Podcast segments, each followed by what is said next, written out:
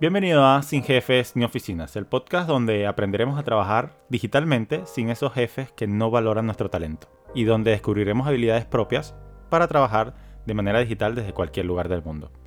Esto es Sin Jefes ni Oficinas. Empezamos. Hola, espero que estén muy bien. El día de hoy vamos a hablar sobre qué significa trabajar digitalmente. Muchos sabrán lo que es, pero como aquí estamos para enseñar a todos, desde lo más básico, pues voy a explicar para mí qué es lo que significa trabajar digitalmente. Para mí significa ser libre, trabajar desde donde yo quiera, a mi antojo, quizás trabajarle a alguien más, sí, pero con mis reglas, con mi tiempo, con mi esfuerzo, con mi criterio, que no sea bajo un horario ni un lugar establecido, o sea, que yo tenga el deber o la responsabilidad, mejor dicho, de hacer cualquier tarea, pero con la libertad de, de hacerla, si quiero en la mañana, si quiero en la noche, pero al fin y al cabo hacerla. Hoy en día existen muchas personas trabajando bajo esta modalidad y sinceramente es muy positivo, porque tienes mucho más tiempo para ti, para estar con tu familia, con tus amigos, para descansar, para disfrutar, para vivir en general. Y eso es lo que al menos yo siempre he buscado. Porque sinceramente odio la modalidad de trabajo tradicional de tener que ir a un cierto horario, a un lugar en concreto, a sentarme, o peor, estar de pie trabajando, de algo que nada más el hecho de eso, de estar condicionado en tiempo y espacio, me incomoda muchísimo.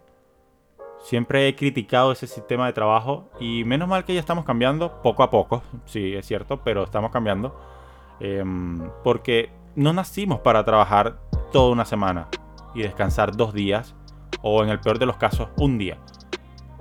De tener que perder aproximadamente 10 horas de nuestro día por cumplir los sueños de alguien más. Ese es nuestro precio. en serio, o sea, el mío no. Y te lo digo a ti como se lo diría a mi amigo más cercano. Yo no nací para cumplir el sueño ajeno. Yo nací para cumplir mis propios sueños. Y espero tener la capacidad de poder lograrlo y de poder ser libre. Porque es lo que más deseo en estos momentos, ser libre.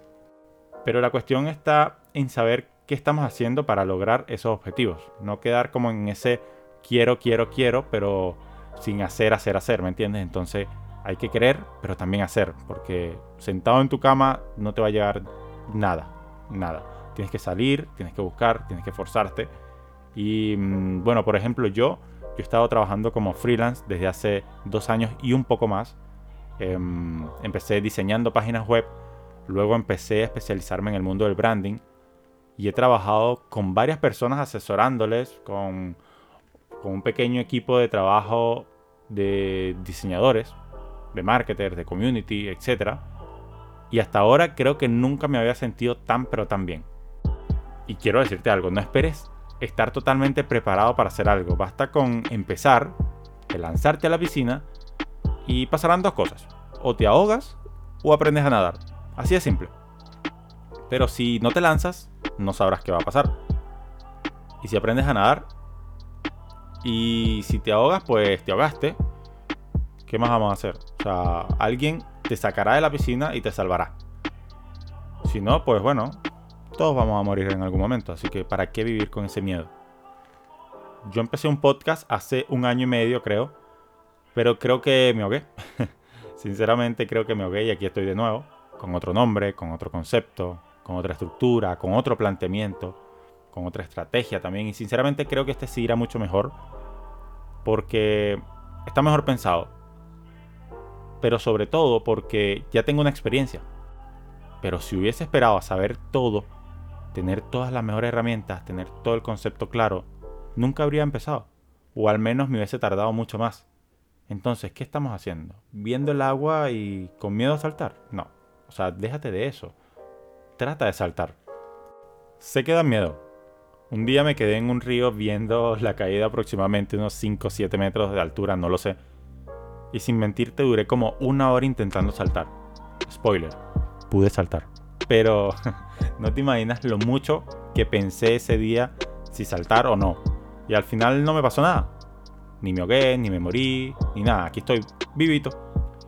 El punto es llenarnos de valor y afrontar las cosas. Si logras hacer eso, créeme que encontrarás respuestas que que otros aún no tienen. ¿Y sabes qué es eso? ¿Cómo se llama? Ventaja. Trata siempre de jugar con ventaja. Trata siempre de estar un paso por delante. ¿Cómo haces eso? Pues leyendo, investigando, aprendiendo, exponiéndote. Así es como yo he aprendido tanto de tantas cosas en general. Que quizás no soy el mejor conociendo los tecnicismos, pero aún así sé hacer las cosas de manera lógica y creo que es un plus porque muchos tratan siempre de, mm, tener un respaldo académico o de algún tutor y yo no, yo trato siempre de pensar en soluciones efectivas a las cosas. Y es por eso que he llegado a donde estoy, trabajando digitalmente, siendo cada vez más libre. Y para mí todo esto significa trabajar digitalmente. Hay mucho más, pero sinceramente no quiero alargarme. Estos capítulos no serán tan largos porque estoy haciendo un, podcast que a mí me gustaría consumir y de hecho yo lo consumo, después que lo grabo lo consumo. Y no consumo podcasts muy largos, sino de máximo 20 minutos cuando mucho. Así que este será como ese tope de, este podcast. Habrán capítulos más cortos, habrán capítulos más largos, quién sabe. Pero lo importante es que siempre estarán llenos de información que yo he aprendido a través del tiempo o que otra persona ha aprendido a través del tiempo si es de algún invitado. Porque recuerden que vamos a estar invitando personas especialistas en distintas áreas para que la información sea detrás de experiencias y vivencias. Ese es el punto al que, al que yo quisiera llegar. Tratar de, informar de la manera más correcta que, uno tiene desde la experiencia. Porque cualquiera podría decir algo acá de, mm, de cómo emprender, de cómo hacer las cosas y tal, y llenando todo de teorías. Pero si uno lo experimentó y si uno ya lo vivió, será mucho más fácil digerirlo o explicarlo, mejor dicho, porque se explica de una manera distinta a como alguien que no ha vivido o ha experimentado ciertas cosas de, alguna etapa de, de, un emprendimiento de algún proyecto y se nota. Se nota cuando de repente alguien está hablando teorías y alguien está hablando experiencias. Entonces eso es lo que yo quiero, transmitir experiencias y vivencias para que las personas puedan entenderlo mucho más fácil. Así que nada chicos, esto fue Sin Jefes ni Oficinas, el segundo capítulo. Gracias por estar aquí, gracias por escuchar. Y nada, nos vemos en el próximo capítulo. Hasta luego. Chao.